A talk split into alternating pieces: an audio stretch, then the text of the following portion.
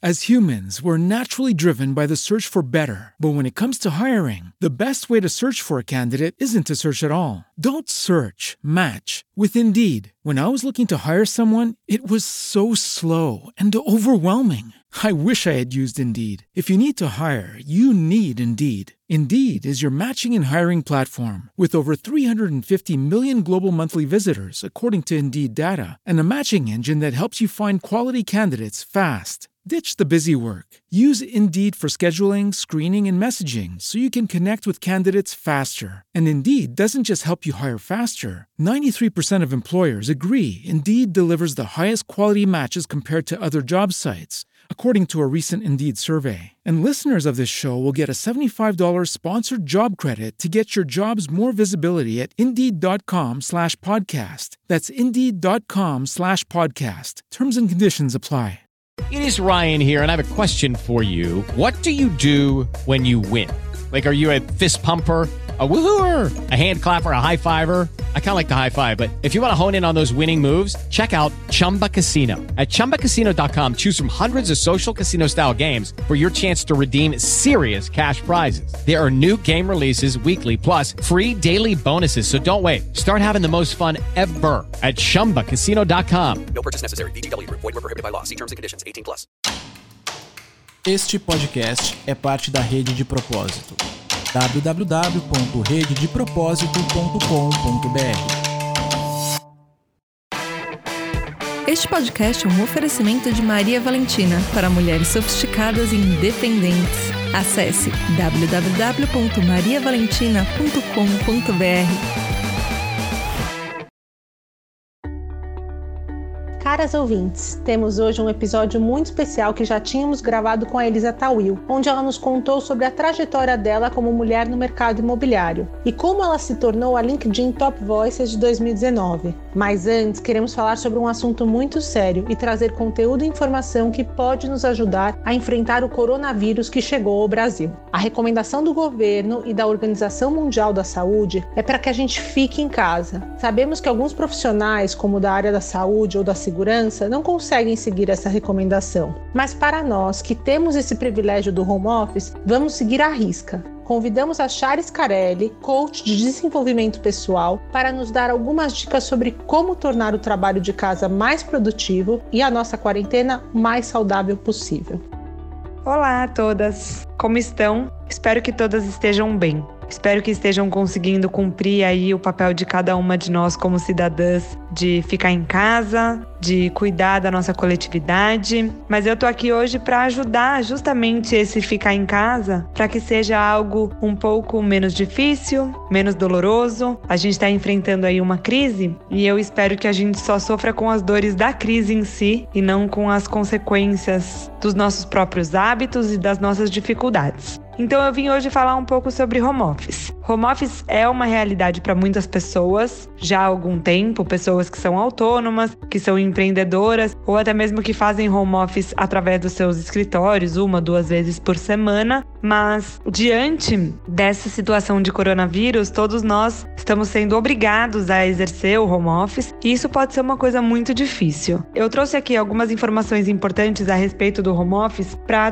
deixar ele melhor, ele mais fácil, ele mais gostoso e tudo isso vai partir de uma premissa de neurociência. A neurociência é o estudo do cérebro e eu vou trazer aqui uma informação muito importante que vai ser o ponto de partida para toda a nossa conversa. O cérebro é associativo, o que significa que ele faz associações o tempo todo. Quando a gente está em casa, o nosso cérebro associa esse lugar com lazer, prazer, descanso. Por isso que pode ser tão difícil pra gente transformar a nossa casa no nosso escritório, porque o modo produtividade dificilmente ele fica ativo enquanto nós estamos em casa. Então eu vou trazer aqui cinco ferramentas bem práticas para a gente colocar em ação para tentar minimizar os impactos do home office e para que a gente possa de fato transformar a nossa home hoje em office. Vamos fazer uma conexão direta aí do home com office para que tudo dê certo. A primeira coisa é tirar o pijama. Assim que a gente acordar, fazer todas as nossas atividades, é muito importante tirar a roupa do corpo, tirar a roupa que a gente dormiu, não só para movimentar a energia, mas também por essa questão associativa. Quando a gente está de pijama, o nosso cérebro entende que aquela é a nossa roupa de ficar no sofá, assistir Netflix, não fazer nada e tirar a roupa do corpo, a roupa que a gente dormiu e colocar uma roupa nova, vai nos ajudar a dar um, uma atualização para o novo dia que vem pela frente. A segunda coisa é escolher um lugar fixo da casa para trabalhar. Já que a gente vai ficar algum tempo aí em casa trabalhando remotamente, escolha um lugar da casa onde você pode criar um pseudo escritório, uma cadeira, uma mesa, você pode colocar água, uma xícara de chá, a sua agenda, as suas anotações, as suas canetas. O importante aqui é criar mesmo uma atmosfera onde você se permita produzir de fato. O sofá é um lugar onde o nosso cérebro associa com Netflix e pipoca. Assim como a nossa cama ele associa com dormir, ter relações sexuais e fazer outras coisas. Então, esses não são os lugares apropriados para a gente trabalhar. Pega uma cadeira, senta numa mesa e aí monta o seu pseudo escritório que isso vai te ajudar muito. A terceira coisa é estabelecer horários. Pelo fato de você estar em casa agora 24 horas por dia, isso não deveria desencadear em você uma necessidade de trabalhar 24 horas por dia. Então, assim como você tem a sua carga de horário no trabalho, você tem que ter em casa. Sugiro que vocês coloquem um alarme para tocar, por exemplo, às 9 da manhã para começar, meio-dia e meia para pausar para almoço, duas horas da tarde para voltar do almoço e às 6 horas para encerrar as atividades. A gente precisa ter horário. A quarta coisa é ter uma to-do list. A gente chega no trabalho e sempre faz aquela listinha de todos os afazeres e esse hábito não deveria ser extinto. A gente deve permanecer com ele para ele ajudar a gente a ter foco e a ter comprometimento com as nossas tarefas. E a quinta e última ferramenta que eu sugiro muito, para quem tem equipe, para quem trabalha em grupo, marquem reuniões virtuais no final do dia. Façam um Skype onde todo mundo pode se conectar, pode fazer uma atualização de tudo que foi feito naquele dia, que vocês possam trafegar as informações todas entre vocês. A distância física vai atrapalhar um pouquinho isso, mas a tecnologia está aí justamente para ajudar a gente a estar tá mais perto um do outro, mesmo distantes. Espero ter ajudado, espero que todas fiquem bem. Um beijo, Chares. Olá, queridos amigos e ouvintes. Está começando agora o podcast Mulheres Positivas. Sejam muito bem-vindos. Eu sou a Fabi Saad e, junto com a Nathalie Feller, trazemos este canal de comunicação para empoderar mulheres por meio de cases de sucesso. Aqui, vocês irão acompanhar debates sobre o mercado de trabalho pelo olhar e a vivência da mulher. A ascensão da liderança feminina é uma realidade necessária e urgente em todo o mundo. Para as mulheres reivindicarem seu espaço e se firmarem como coprotagonistas de equidade de gênero, especialmente no mercado de trabalho, é preciso fazer equilíbrio e crescimento inclusive no convívio corporativo, familiar e social. Este é um trecho que retirei do LinkedIn de Elisa Tawil, nossa convidada de hoje.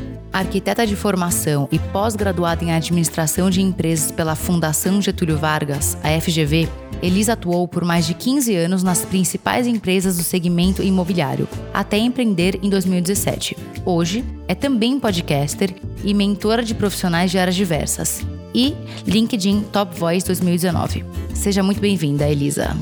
Obrigada, prazer estar aqui, obrigada. Obrigada pelo espaço, pelo convite, pela troca. Elisa, vamos já fazer um cross. Conta pra gente um pouquinho sobre o seu podcast. A gente tá começando, você já tá há um tempinho navegando aí, São né? quantos episódios? 98? Tem quase 100.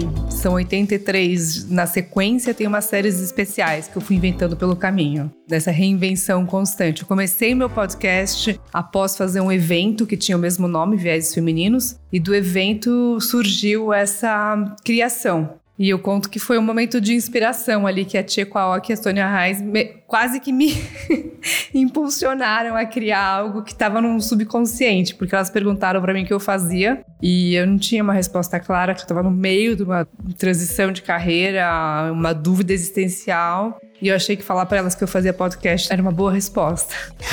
e até aquele momento não tinha nada. E aí foi naquela noite que eu comecei a fazer o Vieses Femininos. E a partir daí, toda semana tem uma nova edição. Agora, pela primeira vez eu tirei férias do Vieses, que eu fiquei um mês sem, sem gravar. Mas tem muitas edições, muitas conversas inspiradoras. Tem um conteúdo bem legal, né? Tem. Eu sou fã do, do meu projeto. Se a gente não ama quem, o nosso trabalho, quem vai amar? É, aos quase 40 anos descobri um hobby, porque nunca tive nenhum hobby e fazer podcast para mim é realmente um hobby, uma diversão, assim, um, é um prazer poder gravar. Você falando sobre isso. Eu conversando com a Fabi, falamos, enfim, sobre projetos, e aí eu falei: olha, podcast, podcast, vamos fazer. E eu achava, eu sempre adorei microfone, sempre eu falo que eu sou uma cantora frustrada porque a voz não ajudou. Então eu sempre adorei e falei assim: nossa, vou arrasar nesse negócio de podcast, vai ser super legal tal. E aí eu lembro da nossa primeira entrevista que a Fabi já começou, lá em cima trouxe a presidente da IBM e a diretora geral do PayPal, e aí travou, não saía eu não conseguia, assim, parece que ficou, né? Enfim, quando as pessoas escutaram, falaram, não, Ná, foi ótima edição. Mas para mim a sensação é que eu não tava sabendo fazer aquilo. Aí a partir do terceiro, eu já ah, gostei disso, tô afim de continuar nisso, fazendo mais podcasts e tal. Mas a primeira vez dá um frio na barriga, né? Tá com o microfone, com uma convidada na sua frente, ainda mais. Primeira vez de tudo dá frio na barriga, querida. É a primeira vez eu aluguei uma sala de um coworking para gravar. E no meio da gravação, acabou a bateria do gravador.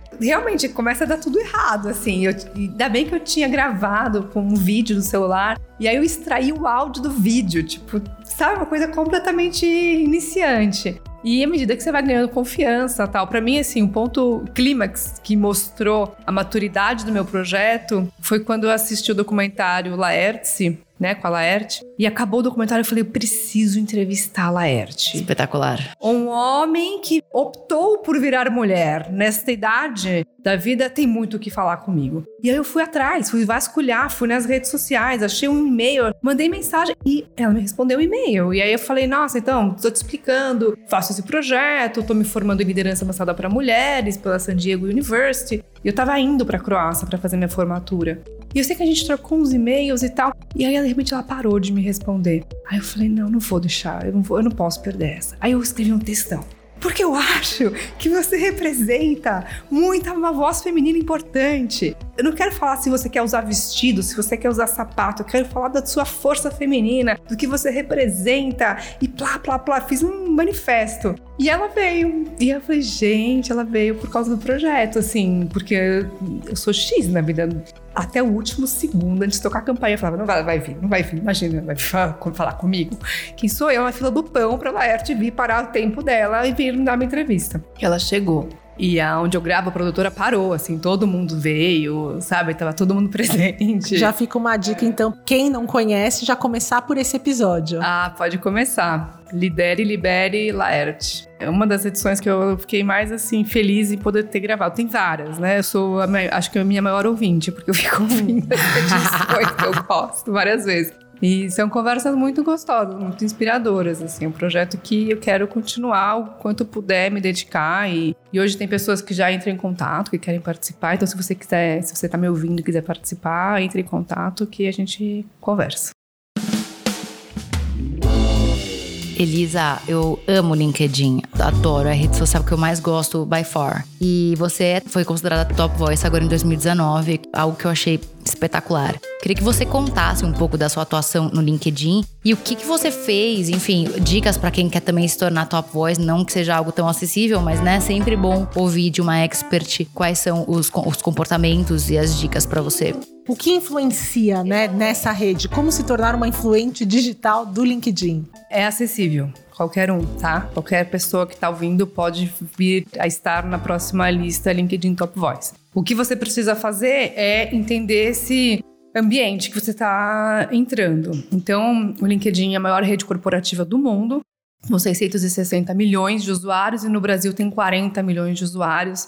A lista LinkedIn Top Voice são 25 nomes que se destacaram no ano. E eu tenho a felicidade de estar na lista de 2019. Eu tô no LinkedIn desde 2008 quando eu comecei a entrar e só compartilhava notícia. Pegava o link da notícia e compartilhava. Notícias do quê? Do mercado imobiliário. Mas você não escrevia nada? Não escrevia nada. Eu comecei a escrever no LinkedIn há exatamente três anos. Quando eu resolvi que eu ia empreender. Se você for lá ver meu primeiro artigo, ele vai falar de um episódio do Black Mirror, episódio 2 da primeira temporada, se não me engano, é aquele que o pessoal tá pedalando na bicicleta, né? Aquele aflitivíssimo. É, e aí que ele fica naquele cubículo que tem aquelas imagens e ele não pode controlar as imagens. E aí ele pedala, pedala, pedala e consegue lá no, né? Não, não quero dar spoiler, mas quando ele consegue um ambiente um pouco maior, tal, ele tem ali uma outra visão da entre aspas janela. E aquilo eu comecei a escrever porque aquilo para mim era uma analogia com o mercado imobiliário, né? Na época que eu escrevi há três anos, os primeiros empreendimentos com metragem reduzida de 14, 16 metros quadrados, na época tinha um lançamento que foi eh, bem comentado no mercado, que foi um apartamento com 10 metros quadrados. E eu fiz uma analogia falando, poxa, esse é o futuro da nossa habitação, né? São módulos mínimos. Depois eu comecei essa discussão do modulor, de falar dessa unidade habitacional, do que, que é esse morar, né? Discutindo o que, que é essa moradia. São pouquíssimas leituras, tá? Esses artigos que eu tô falando, ninguém curtia, ninguém interagia. Não, mas posso abrir meu coração? Juro, quando eu comecei a usar LinkedIn, não que hoje eu tenho milhares de curtidas, mas ninguém curtida. Eu falei, gente, eu sou uma loser aqui, eu tenho que parar de postar no LinkedIn. Daí eu comecei a conversar com pessoas, a Carla Beltrão, deve conhecer, que é, que é supostamente uma expert em LinkedIn, e ela me falou: não tem problema se ninguém curtir, porque as pessoas elas veem e não curtem no LinkedIn. É verdade isso? Então as pessoas que não têm curtida não precisam se sentir losers, tá tudo bem. Eu, por exemplo, tenho poucas curtidas no LinkedIn ainda, então eu tô aprendendo aqui com vocês duas. Mas você também se sentia mal se, secretamente? Não sei, acho que agora você falando realmente, pô, podia ter uma a mais ali, né? Não ser só eu, a irmã. Primeira coisa, você tem que ter um tema principal. Então, naquela época, três anos, meu tema principal era o mercado imobiliário, simplesmente mercado imobiliário. E uma mulher falando de mercado imobiliário já era uma coisa que se perdia no feed. Você tem poucas vozes femininas no mercado imobiliário. Outra coisa que a rede promove e também te retorna, né, com mais visualizações, com mais um posicionamento de maior destaque, você tem que interagir com conteúdos. Então, seguir pessoas que você quer seguir, né? Então, quem são os influenciadores que você quer seguir? Você não precisa se conectar com a pessoa, isso é uma coisa importante. Você pode optar por seguir a pessoa. Então, a pessoa tem um conteúdo legal. Você pediu conexão, ela não aceitou, porque geralmente as pessoas filtram um pouco. Você tem um, você tem um limite de conexões que você pode atingir. Você pode seguir essa pessoa. Então, começa a seguir pessoas do teu interesse. Comenta os posts dessa pessoa. Procura seguir pessoas de vários lugares diferentes. Então, fora do Brasil, em outros mercados, né, para diversificar o seu conteúdo e adotar uma linha de postura, um tom de voz que seja seu. O meu destaque eu atribuo muito ao meu tom de voz pela liderança feminina na rede, por olhar para o mercado procurando trazer uma equidade que não tivesse um ativismo onde eu excluo o homem, pelo contrário, meu trabalho sempre inclui o homem e todos os gêneros between, então eu tenho um trabalho de olhar para toda a integração de gênero em prol da liderança feminina. Então eu não falo só para mulher, eu falo para todo mundo para falar da questão da liderança feminina. E o destaque principal principal foi a criação né, e a idealização do grupo Mulheres Imobiliário. Porque aí sim eu consegui mostrar que no mercado imobiliário esse assunto era um assunto que precisava ter uma luz muito uh, de destaque, um holofote, porque é um mercado que pouquíssimo se fala sobre liderança feminina. É muito difícil você encontrar mulheres em cargos de liderança e que tenham uma representatividade no setor. Então, eu atribuo a minha meu ingresso aí na rede por conta disso. Até se a gente for olhar os meus artigos mais comentados, eu tenho um artigo que fala de maternidade no ambiente corporativo. Eu sou mãe, né? Eu tenho um filho, uma filha vai fazer seis anos, um filho de três. Tive os meus dois filhos dentro do ambiente corporativo, sei das dificuldades, das dores, da licença maternidade, do retorno. Passei por tudo isso, então eu consigo falar, eu tenho lugar de fala da maternidade. Eu não sou aquela. Ah, Elisa vai falar diretamente sobre o assunto maternidade. Não, eu falo isso. Inserido na sua realidade. Da minha realidade. Não é a minha bandeira principal, mas eu em nenhum momento escondo, nenhum momento deixo de falar. Mas quando eu trouxe a maternidade para dentro do LinkedIn, foi algo super comentado. Eu vi ali que tinha uma necessidade de falar mais. Então aí eu fui falar mais sobre o assunto. Fui ler pesquisas sobre o tema. Eu gosto muito de ler relatórios de consultorias internacionais que trazem dados, né? Então você tem a própria McKinsey que trouxe tem os relatórios da Women in Workplace, cada ano tem um, então eu leio os relatórios, extraio aquilo que eu acho que é importante a gente debater para a rede e trago assuntos para discussão. É, eu tenho também filtros, eu já, já fiz uma, inclusive uma live no LinkedIn explicando isso. Eu tenho alertas do Google no celular. Então você pode escolher no seu Google Alerts qual que é o assunto que você quer receber no dia. Então eu tenho lá liderança feminina, mulheres na liderança, tá, tá, tá, tem coisas que eu quero receber. Então, diariamente o Google filtra para mim notícias que eu quero ler. Porque é diferente você ficar caçando notícia em todos os meios veículos. Então eu filtro, eu recebo meus alertas, eu olho a fonte, pela fonte, se é uma fonte que eu acho relevante, eu vou ler a matéria. Se é uma fonte que não, não conheço, não acho relevante, eu não leio. É uma forma também que eu tenho de acessar alguns conteúdos, quando o conteúdo eu acho relevante. Acho que faz sentido compartilhar. Minha dica plus, né? O extra que eu dou para quem estiver nos ouvindo. Não compartilha só a notícia, compartilha a sua opinião sobre a notícia. Ó, oh, saiu aqui que o Papa elegeu a primeira mulher a ter uma posição ali de liderança é, no Vaticano e tal. Tá bom, qual que é a sua opinião sobre isso? Por que você acha que é relevante ter uma mulher dentro da estrutura religiosa e, e católica, cristã, no Vaticano? Eu não, eu não sou católica nem cristã, eu sou judia. Mas eu acho importante as religiões mais tradicionais trazerem mulheres para cargos de gestão, administração, o que for. Mas mostrar que as mulheres também estão envolvidas na gestão administrativa, enfim enfim. Não fica uma coisa superficial, né? Você traz ainda o seu toque ali quando você compartilha algo. Você fala então que você escreve um e-mail para Laerte, ela responde. É.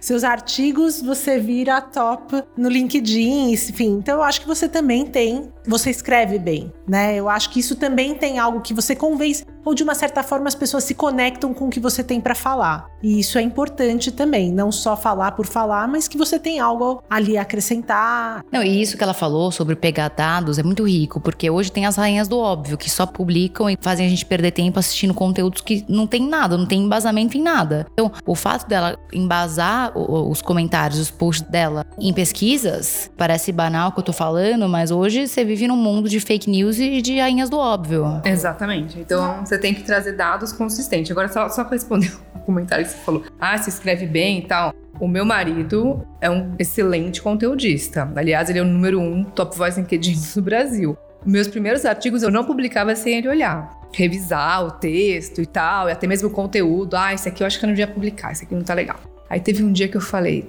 pode revisar esse aqui pra mim? Não, tô sem tempo. Passou o dia. Pode revisar pra mim? Não, hoje não vai dar. Tá no terceiro dia que ele me deu, eu falei: dane-se, vou postar. Se tiver erro, paciência, vou lá e edito. Vai na fé. Pum, postei. Bombou. no dia que esse artigo bombou, deu mais de duas mil curtidas no primeiro dia, não sei o que lá. Aí eu me senti livre. Eu falei: nossa, tudo bem errar. Porque assim, eu tenho o direito de depois olhar e editar um errinho de digitação, uma pontuação que não saiu brilhante.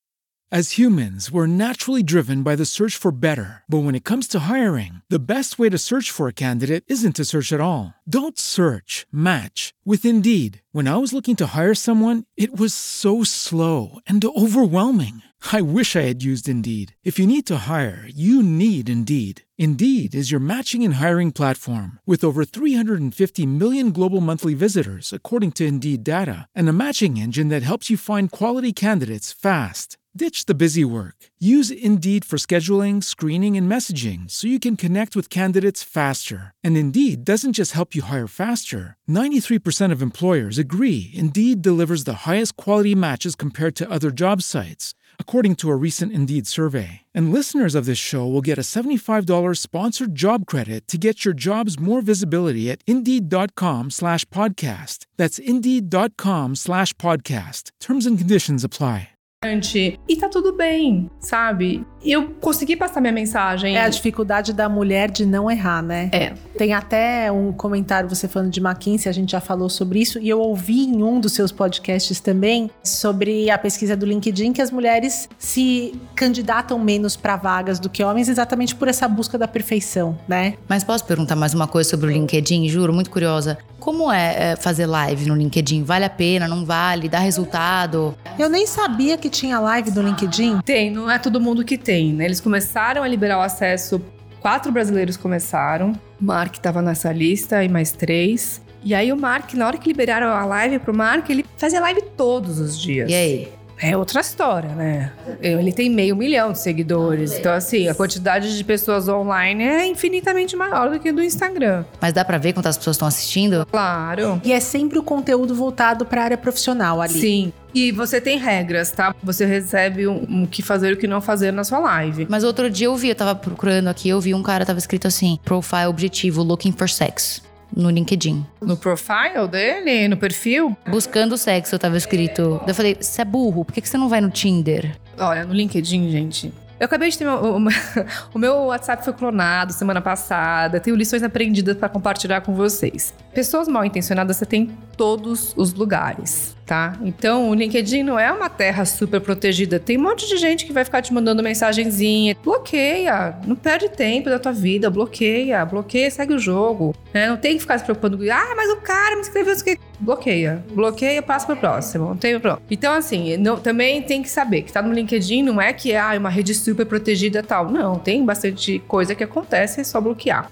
Mas a história da live é o seguinte: primeiro, a live não, não some no dia seguinte, ela fica lá. Isso já é uma coisa muito mais bacana, porque no, no Instagram a tua live no dia seguinte some, depois de 24 horas, e a do LinkedIn ficam todas ali. Então, vira um conteúdo que você tem o histórico. Vira. Poucas pessoas tiveram acesso no começo, agora já tem mais, né? Mas começou como uma, algo que não era disponível para todos. Então também era uma coisa legal, porque você conseguia de fato assistir, né? Hoje você tem hora do rush no Instagram. Você vai chegar às 8 e meia, 9 horas da noite, você não sabe o que você assiste. Odeio, não assisto nenhum. Não, também, eu entro só em um, outro, ver o que tá rolando, mas assim, parar e ficar olhando aquela live é intenso, né? Se compete assim, e aí você quer talvez assistir o jornal, né, da televisão e tal, não consegue ver nada, porque tem um monte de coisa acontecendo. O rush do LinkedIn é diferente. Porque na hora do almoço é um rush gostoso de fazer live, que é o pessoal que tá no trabalho que às vezes pode parar, pode assistir uma live com você. Eu já testei também fazer cedinho, foi bom né, cedo, na hora do almoço, final do dia, geralmente são esses horários. E dá uma audiência boa, o pessoal interage bastante, mas são temas ligados à questão que a rede propõe, né? Agora, falando de uma parte mais prática, né, do LinkedIn, você faz mentoria e consultoria focada no mercado, no setor imobiliário. É isso.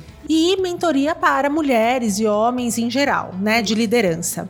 O que, que o LinkedIn te trouxe e se te trouxe clientes efetivamente? As pessoas, por conta de algum artigo que você compartilhou, foram atrás do seu serviço? Adorei tua pergunta, porque os clientes mesmo de mentoria é Instagram porque ali tem minha vida pessoal, porque a mulher quer saber como que eu dou conta de ser síndica do meu prédio, mãe de duas crianças. Top Voice, me formei no, no em, em, liderança passada para mulheres numa universidade fora do país. Gravou 94 episódios. Sou esposa do Mark, que, putz, demanda. Então, assim, toda essa é, dinâmica, e então as pessoas querem acompanhar isso mais de perto. A hora que conseguem enxergar e, puxa, ver que dá que eu também tenho momentos de, putz, cair no golpe do WhatsApp.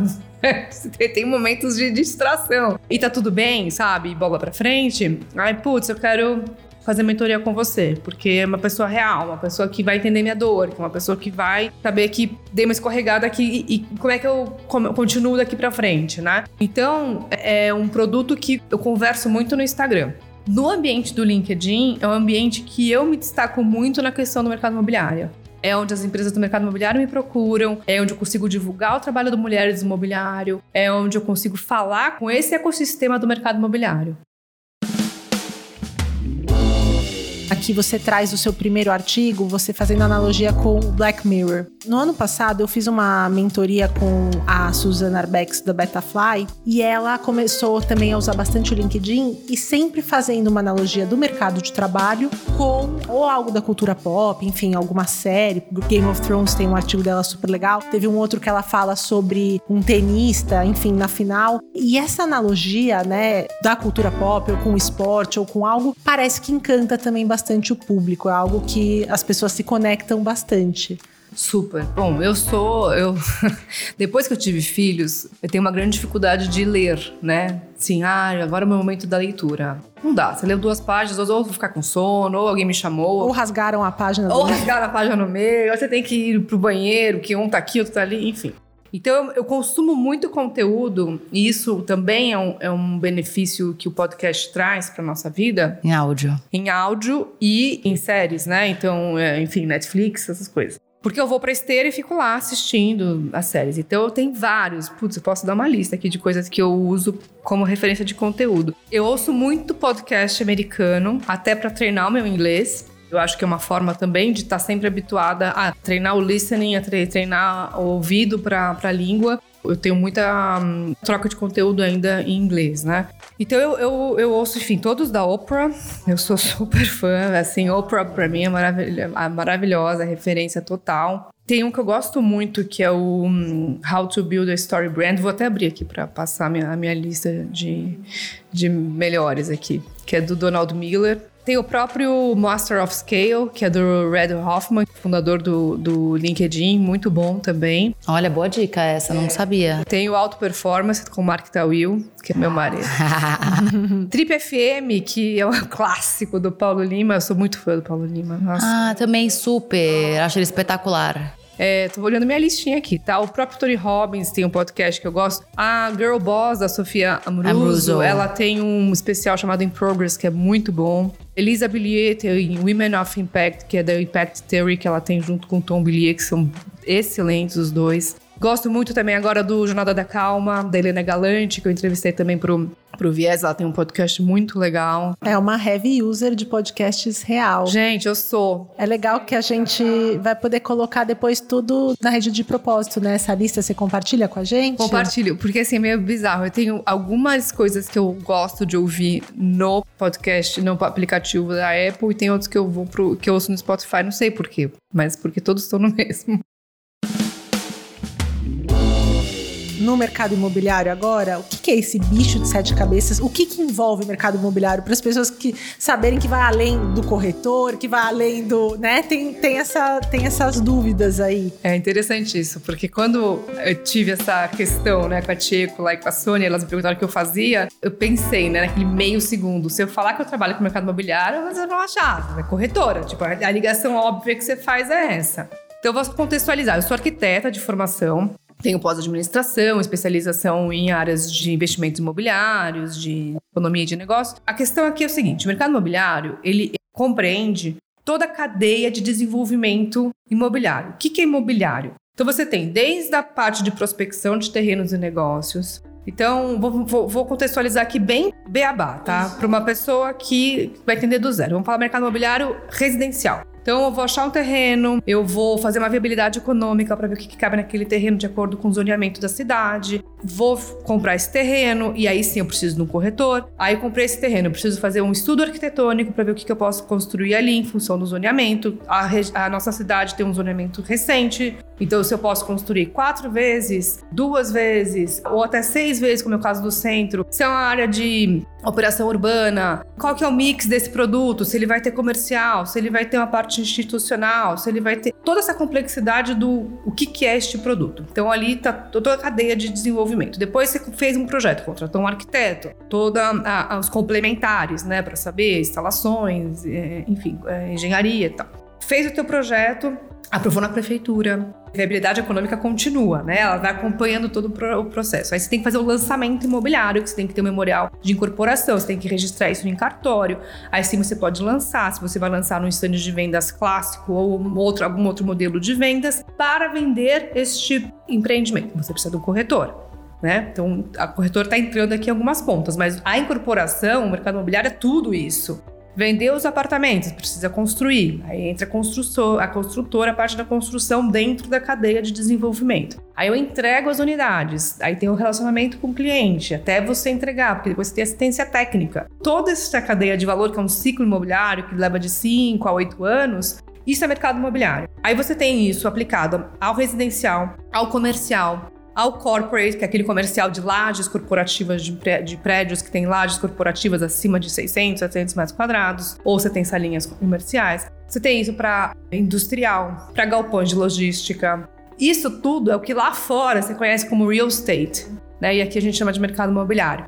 A corretagem é uma, é uma ponta de negociação que você acontece em alguns momentos da, da, da cadeia de valor, mas envolve N outros profissionais. O Mulheres Imobiliário, hoje, ele contempla todas essas profissionais. Então, tem muitas advogadas do direito imobiliário, muitas arquitetas. Quando eu fiz arquitetura, nenhum momento em cinco anos de faculdade falaram de mercado imobiliário. Você não ouve falar na faculdade. E eu te contei aqui antes da gente começar que eu tenho um espaço de coworking para a área da saúde. Eu tô dentro do mercado imobiliário por ter esse espaço, lugar. Claro. Eu sou uma das mulheres do mercado imobiliário. Você, você está apta a entrar no nosso grupo. Você não é nem a broker, você é uma empreendedora do mercado imobiliário porque você tem um produto dentro do modelo de negócio, que é uma tendência cada vez mais exponencial, que é a tendência do coworking, que são espaços compartilhados de negócios, né? São espaços múltiplos de, de negócios. É, uma, é um modelo de hum, comércio, né? De, de estruturação de espaços para trabalho, muito discutida nos últimos dois anos. Teve até uma regulamentação para a questão de impostos sobre serviços nessa categoria.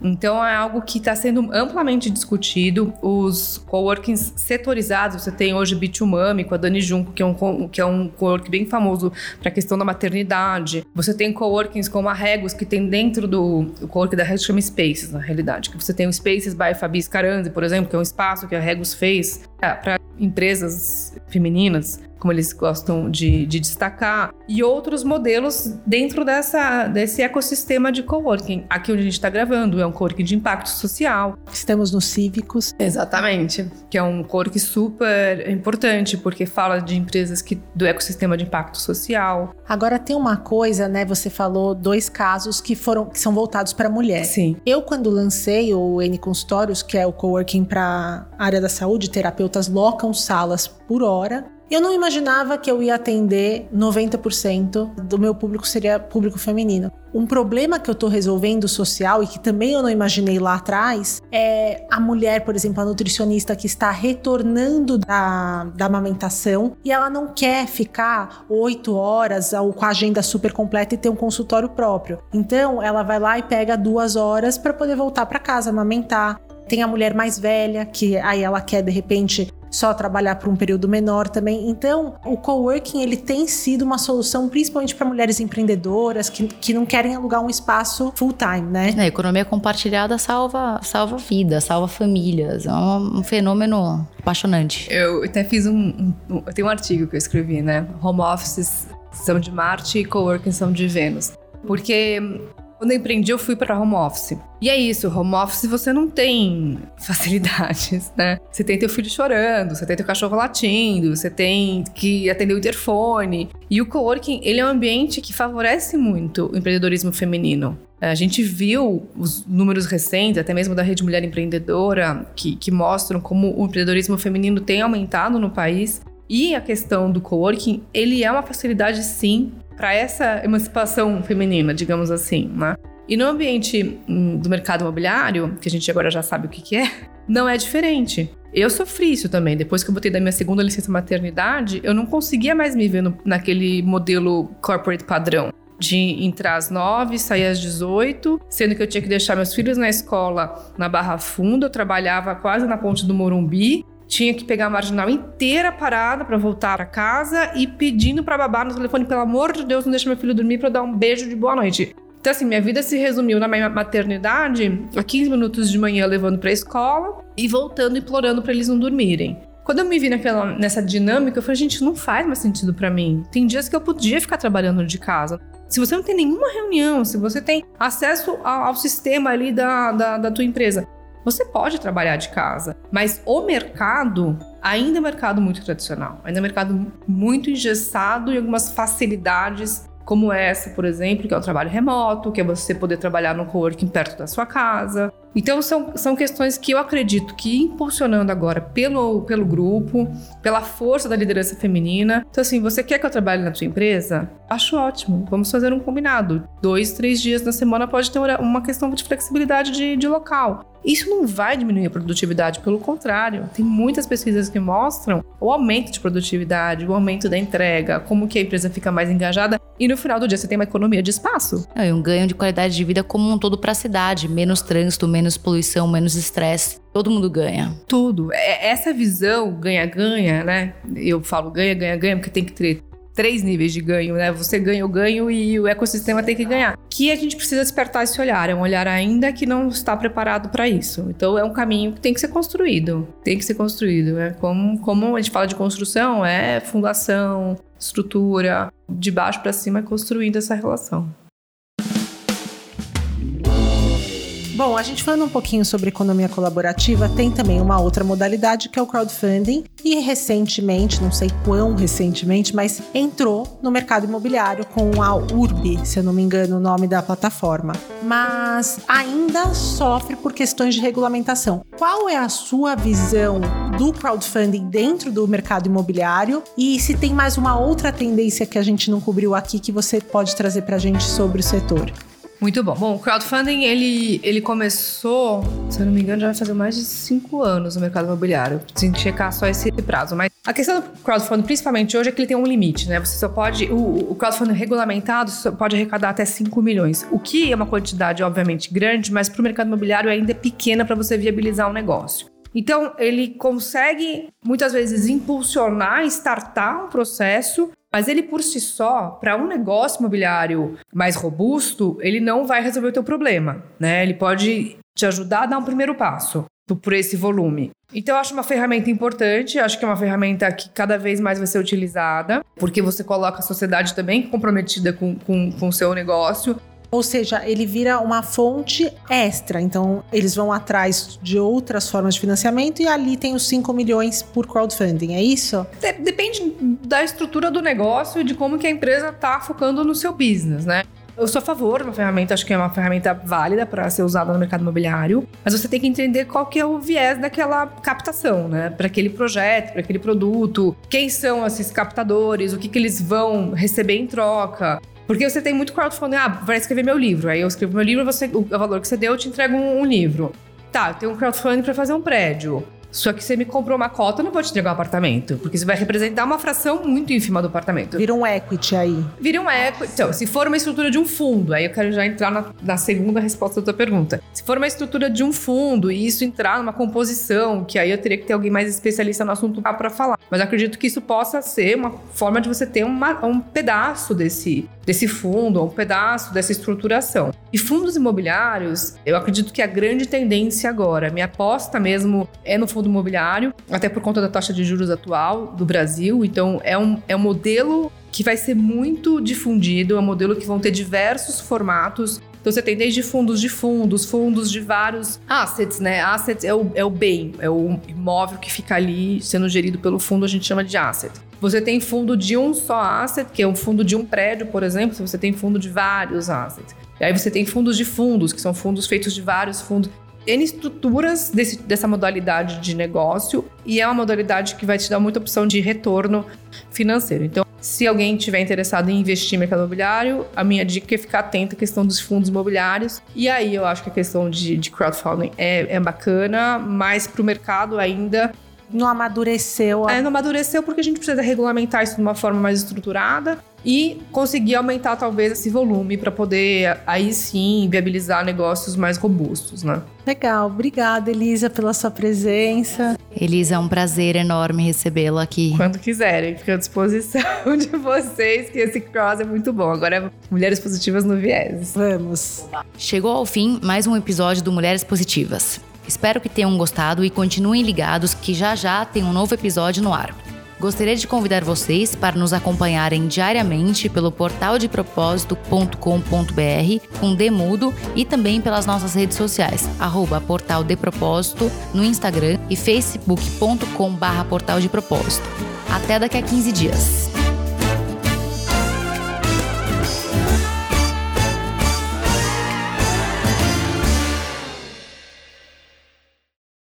Apresentação e roteiro: Fabi Saad e Nathalie Feller.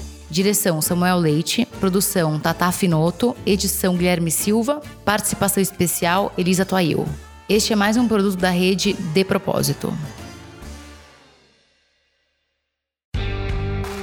Podcast faz parte da campanha O Podcast é Delas 2020. Conheça outros episódios procurando pela hashtag nas suas mídias sociais e incentive mais mulheres a fazer podcast. Este podcast é parte da Rede de Propósito. www.rededepropósito.com.br As humans, we're naturally driven by the search for better. But when it comes to hiring, the best way to search for a candidate isn't to search at all. Don't search, match with Indeed. When I was looking to hire someone, it was so slow and overwhelming.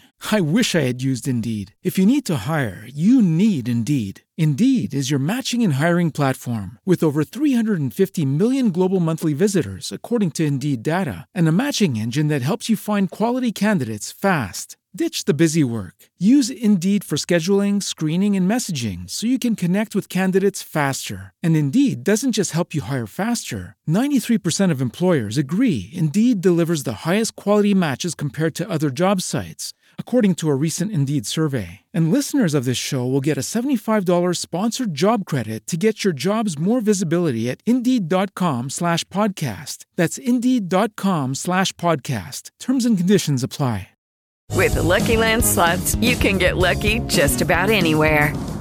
This is your captain speaking. Uh, we've got clear runway and the weather's fine, but we're just going to circle up here a while and uh, get lucky. No, no, nothing like that. It's just these cash prizes add up quick. So I suggest you sit back, keep your tray table upright, and start getting lucky.